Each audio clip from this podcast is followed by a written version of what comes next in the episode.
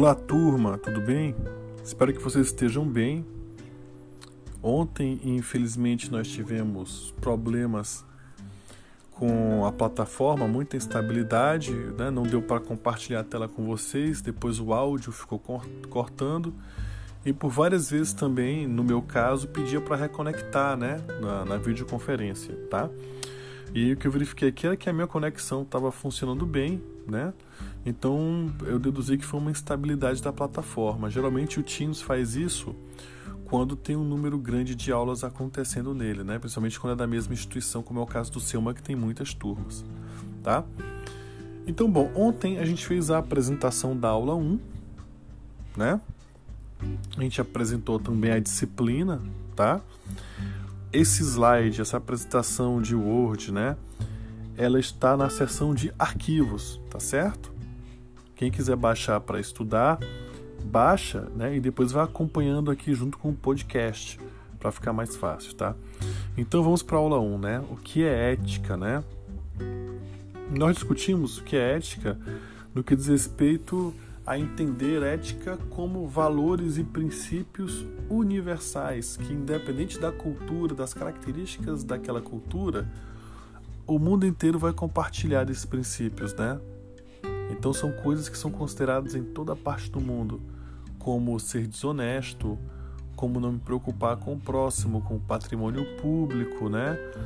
Ah, cometer crimes, tá? Então a ética, elas é, é, são esses valores que são muito altos e é a partir dela que serão criadas as constituições, os códigos como o Código Civil, o Código do Consumidor, que vão nortear as regras para essa questão de ética, de bom funcionamento, de respeito mútuo entre as partes, entre público e privado, entre sujeito e instituições, né, sejam elas privadas ou públicas também, tá? Entre dois sujeitos, né, dois indivíduos, também a ética deve prevalecer nessas relações, certo? Então não seria diferente com o jornalismo, que tem o seu próprio código de ética, né? E além do próprio código de ética escrito, que são as normas consolidadas, você tem também o próprio código de ética dos profissionais, né? Que a gente vai traduzir como se fosse uma espécie de etiqueta profissional, mas que são coisas que são inaceitáveis, não é isso? Por que, que o jornalismo precisa de um código de ética, né? Bom, um país precisa de uma constituição e dos códigos e das leis para ele se fazer soberano, organizado, para ele respeitar os direitos das pessoas, dos cidadãos, né? O jornalismo sendo uma atividade de função e interesse social coletivo, né, de denúncia, de crítica, de reflexão, de informação, e também uma atividade que envolve muitos interesses comerciais e políticos, precisa ter um código de ética bem definido e precisa que os profissionais e pesquisadores, como são estudantes, professores e jornalistas do mercado, esses profissionais eles precisam refletir sobre essas questões, né? Porque se eu não tenho gente, se eu não tenho capacidade reflexiva das pessoas, se eu não tenho pessoas inspiradas a, ter, a, a terem e exercerem valores éticos, então o código fica escrito obsoleto. Tá? E o mundo hoje vive um grande dilema, né, de não saber separar o que é ética do que é moral. A moral ela é relativa. Existe a moral de uma família, existe a moral de um grupo de amigos, existe a moral de uma religião. Então você imagina que um país como o Brasil tem uma quantidade gigantesca de famílias, de religiões, de grupos de amigos, né? Então, se a gente for ficar tentando cada um impor a sua moral no outro, a gente vai vendo uma sociedade de muitos conflitos e muita intolerância. Então, por isso que a ética vem acima, porque a ética diz respeito a todos e consegue organizar isso melhor, né? Por que, que o debate sobre a sociedade brasileira não avança? Porque ele nunca é debatido do ponto de vista maduro do que é ética, mas sim do ponto de vista da moral. Tá certo?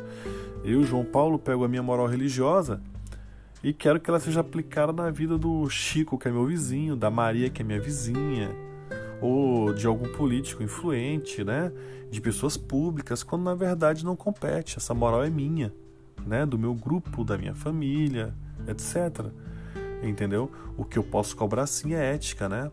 E a gente faz a, aquela reflexão do brasileiro, que ele cobra tanta ética dos poderes públicos, políticos, juízes, policiais, né? Esses agentes, eles são todos muito cobrados de ter uma postura ética. Mas a gente olha no dia a dia, um total desrespeito a várias situações que têm a ver com a boa convivência e o respeito da sociedade, né? Eu só respeito o sinal vermelho se não tem câmera me filmando para me multar. Eu só respeito a faixa de, de, de pedestre se tiver o se o policial tiver lá. Caso contrário, eu passo e deixo as pessoas esperando, até passo uh, de carro oferecendo algum risco a essas pessoas, né? Uh, se eu vou fazer um retorno, ao invés de ficar na fila como, a, como as pessoas ficam esperando, eu faço uma fila dupla, corto todo mundo. Então, quer dizer, colocando sempre o meu interesse e a minha necessidade em primeiro lugar, sem me preocupar com o bom ordenamento do público, do que é coletivo, do que é todo. Então, falta ética ao brasileiro, a vários brasileiros, não a todos, né? Claro, em várias situações, né? Então, é um, é, é, a nossa falha tem sido hoje em não saber fazer uma, uma, uma conversa, um diálogo, uma reflexão crítica, né? uma observação reflexiva de me identificar também no local de ser alguém que falha ou que tem que mudar, para depois poder cobrar o próximo também. Né? E de saber o limite da minha moral para que minha moral não seja uma ofensa ao outro.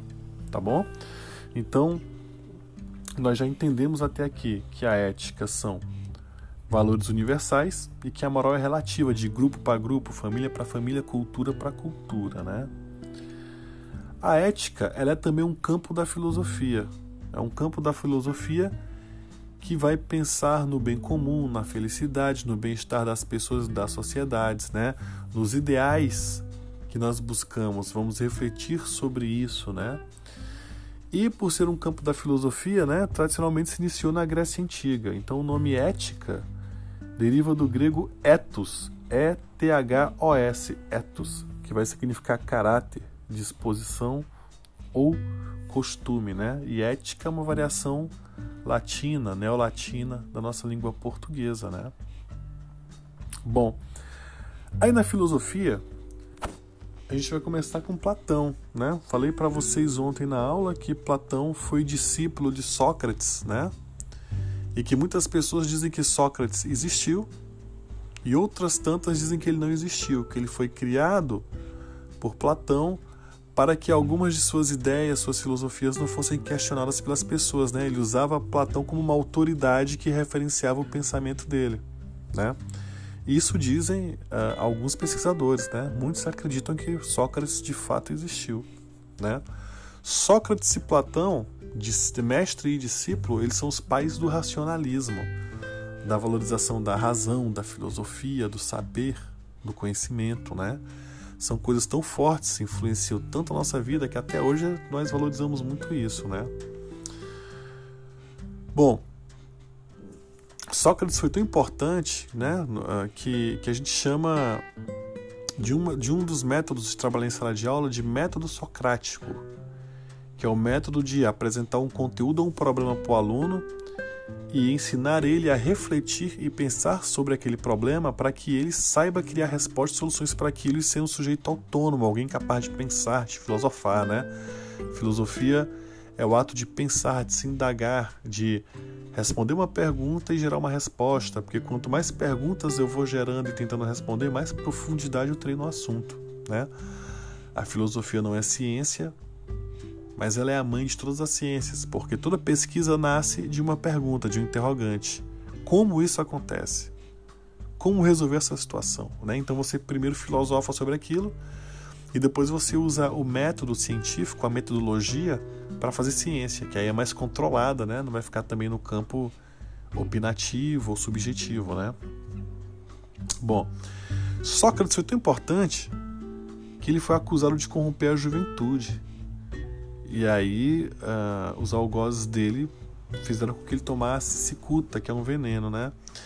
E ele foi tão nobre que ele, ao morrer, foi, foi tranquilo tomar o veneno, né? Porque para ele, finalmente, a sua alma imortal, inteligente, nobre, iria se libertar, se libertar do seu corpo. O corpo humano envelhece, fica doente, sente dor, fome, perece, né? Envelhece com o tempo, a gente vai morrendo aos poucos. E, é, e esse dualismo, né? A gente vai chamar esse dualismo, essa divisão em duas partes do ser, entre, entre espírito e corpo, ela vai ser herdada por Platão. E aí Platão, quando ele vai falar sobre a realidade, sobre o mundo, ele vai dizer que o mundo é, está dividido em duas partes. Né? A gente vai chamar isso de dualismo platônico. É uma influência que ele vai herdar do Sócrates. Né? Então ele vai dizer que existem uh, dois aspectos do mundo: o mundo inteligível. O mundo inteligível é o mundo do pensamento, da alma, das ideias. É o mundo da essência.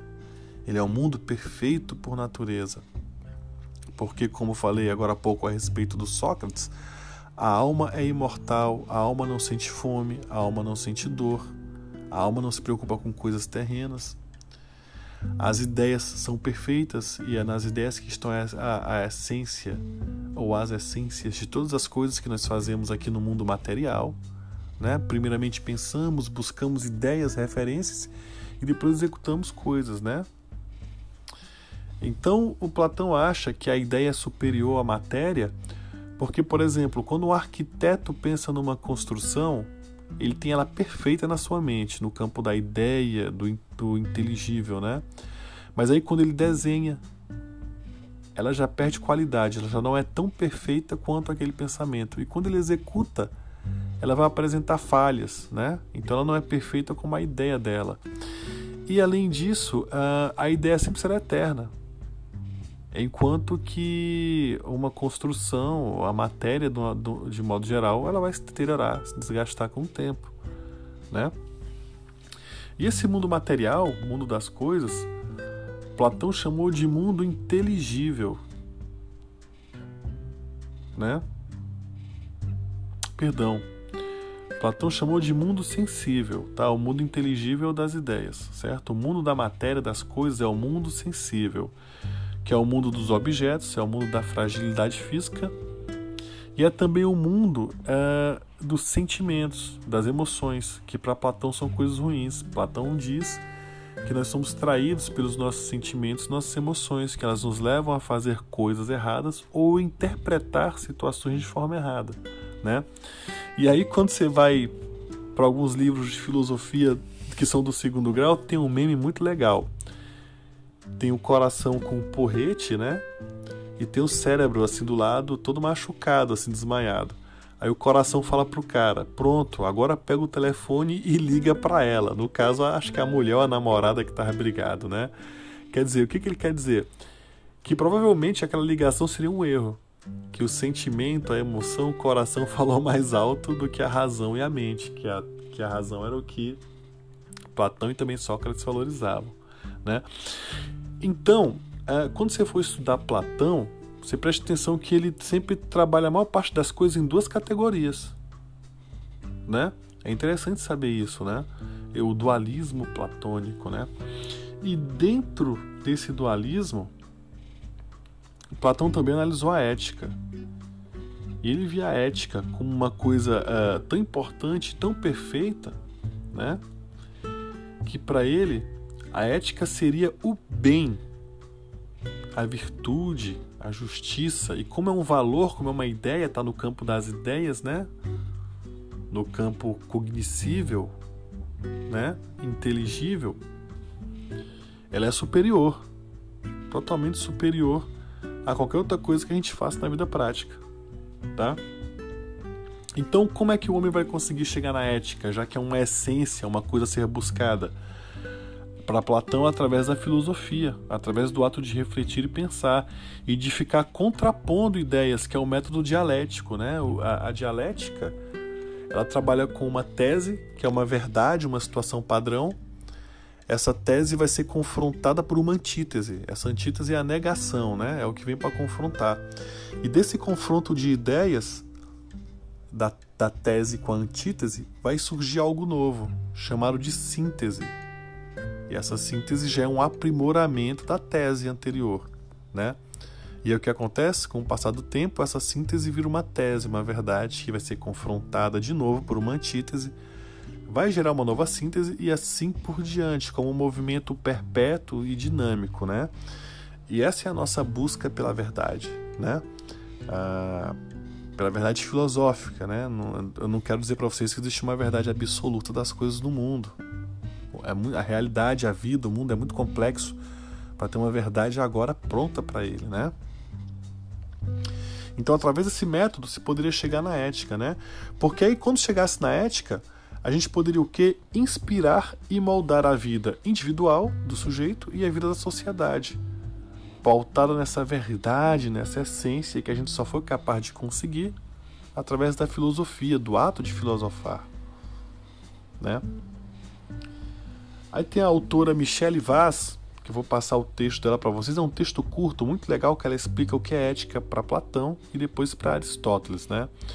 Sócrates foi, foi o mestre de Platão e Platão foi o mestre do Aristóteles, né? Só que aí o Aristóteles já tem uma ruptura de pensamento com Platão. Daqui a pouquinho eu falo do Aristóteles, tá?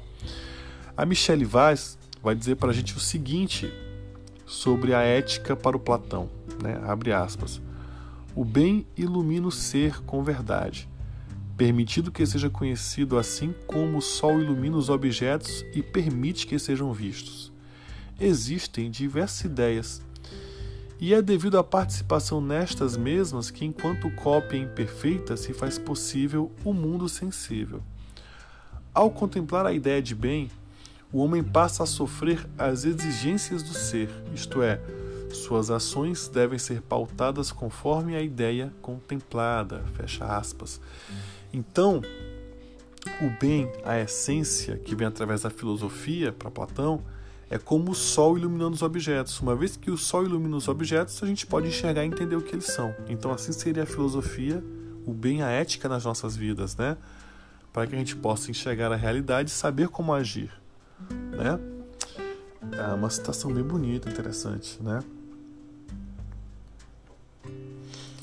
E aí mais adiante, a autora ainda fala da Michelle Vaz, ela ela continua dizendo que o mundo sensível, esse mundo da matéria das coisas, ele só é capaz de ser organizado através da contemplação da verdade da ética, da ideia, né? Então, quando o homem parar para contemplar essa ideia do bem, da justiça, da virtude, da ética, ele vai ser influenciado pelos outros e por ele mesmo. Ele vai se exigir é, ser ético, ter uma conduta ética, né? E isso vai organizar essa sociedade. Então veja que para Platão sempre parte do que é superior, do que é ideia, do que é espírito, do que é pensamento, do que é verdade e essência, depois para a matéria ou para a organização das coisas terrenas, como por exemplo a ética para fins políticos, a ética para o relacionamento entre dois amigos, tá? Sempre parte disso, né? Já Aristóteles, que já tem uma diferença, ele acredita que existe importância nas ideias e no, no plano espiritual, filosófico da busca pela verdade, mas ele já vai dar mais uma ênfase a vida, a experiência e a matéria, né? Então, em Aristóteles, né, outra citação da Michelle Vaz, abre aspas. A ética inicia-se com o estabelecimento da noção de felicidade. Neste sentido, pode ser considerada eudemonista por buscar o que é bom, agir em escala humana. O agir segundo a virtude. A felicidade é definida como uma certa atividade da alma que vai de acordo com uma perfeita virtude. Partindo dessa definição, faz necessário um estudo sobre o que é virtude perfeita, e assim faz necessário também um estudo da natureza da virtude moral. Então, já para Aristóteles, eu não posso falar do que é ética ou tentar trabalhar a ética sem entender também a ação humana. Né? Então, para ele, os acontecimentos terrenos, materiais, as ações humanas, a organização social, ela é importante. Por quê? Porque a ética vai ser um elemento para definir e para buscar a felicidade. Certo? Vai definir qual forma de agir é boa na relação entre pessoas, né? Então vai me tirar tanto daquele campo da ideia para um campo mais concreto do dia a dia, né? Das ações do cotidiano que é o que a gente faz. A gente estuda Platão, Platão é muito importante, a gente tem muita influência platônica, mas a gente também estuda Aristóteles, né? Por que, que a gente está muito sobre a influência dos dois? Porque a definição do, do, do, do Platão é perfeita e ela é utilizada em muitas coisas. Esse dualismo platônico ele é, ele é presente em muito das nossas definições. Mas isso que a gente faz de filosofar, de pensar sobre ética e depois aplicar no campo do jornalismo, no dia a dia, né? E daí a gente poder ver o que funciona ou não, qual o conceito de ética para o nosso bem-estar e para a felicidade, já é uma perspectiva mais aristotélica, né? Então olha só, a Michelle Weiss vai dizer para a gente sobre Platão, abre aspas. A ética aristotélica, em oposição à ética de seu mestre, é imanente, tendo suas bases na realidade empírica do mundo, no questionamento acerca das condutas humanas e na organização social.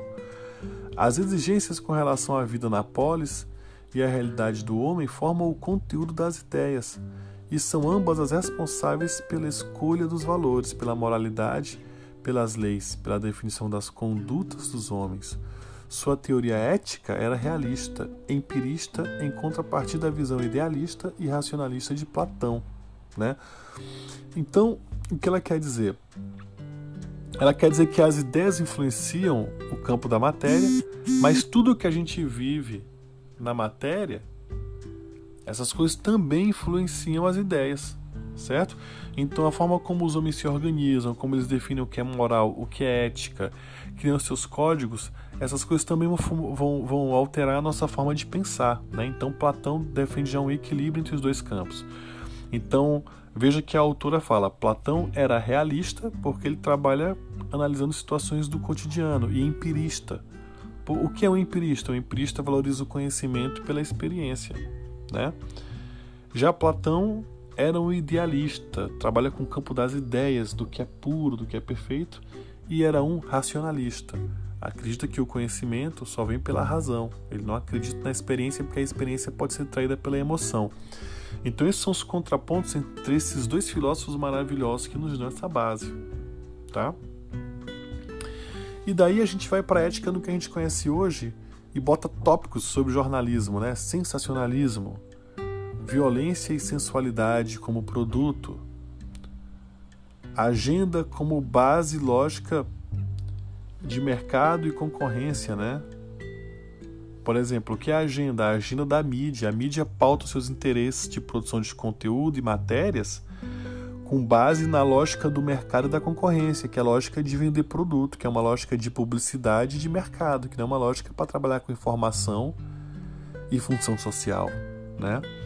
Então a gente tem que entender isso. A concorrência pela audiência ou pela venda de jornais pelos cliques, eles vão fazer com que a gente tenha um jornalismo que trabalhe muito com a questão do entretenimento, das emoções, inclusive de dar tratamento estético para que as matérias sejam muito agradáveis, muito bonitas, deixando a lógica jornalística, a função primordial de informar, de criticar, de refletir, de conscientizar, num segundo plano. Inclusive, muitas vezes deixando de tratar assuntos importantes para tratar um assunto que será também dado no meu concorrente por audiência ou espaço publicitário. Então veja que essa busca acaba criando uma padronização comercial do jornalismo, de todo mundo falar a mesma matéria, a mesma pauta, dando um tratamento diferente para concorrer, como quem concorre vendendo sapato. Se a gente for olhar isso, então isso está totalmente numa perspectiva antiética, né?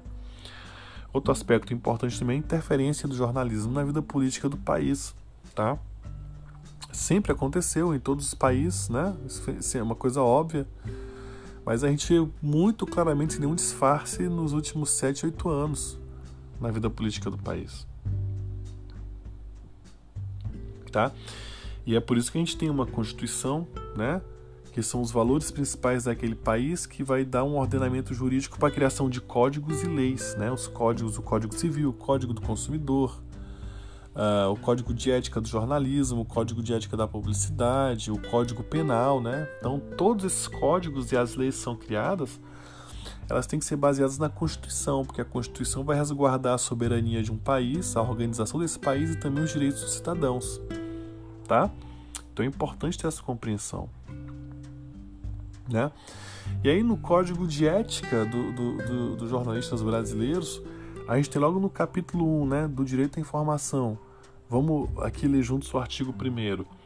O Código de Ética dos Jornalistas Brasileiros tem como base o direito fundamental do cidadão à informação, que abrange o direito de informar, de ser informado e de ter acesso à informação. Então, só aqui nesse artigo, ele já está dando o direito à comunicação, o direito à informação, né? E indiretamente também deixa claro a questão de que o jornalismo não pode ser censurado, porque ele tem essa função a cumprir. Ele não pode ser censurado e ele não pode se omitir né? Tá? E aí no artigo 2 né, a gente tem a seguinte uh, proposição. Como o acesso à informação de relevante interesse público é um direito fundamental, os jornalistas não podem admitir que ele seja impedido por nenhum tipo de interesse, razão, porque 1. Um, a divulgação de informação precisa e correta é dever dos meios de comunicação e deve ser cumprida independentemente da linha política de seus proprietários e ou diretores ou da natureza econômica de suas empresas. 2. A produção e a divulgação da informação devem se pautar pela veracidade dos fatos e ter por finalidade o interesse público. 3. A liberdade de imprensa direito e pressuposto do exercício do jornalismo implica compromisso com a responsabilidade social inerente à profissão.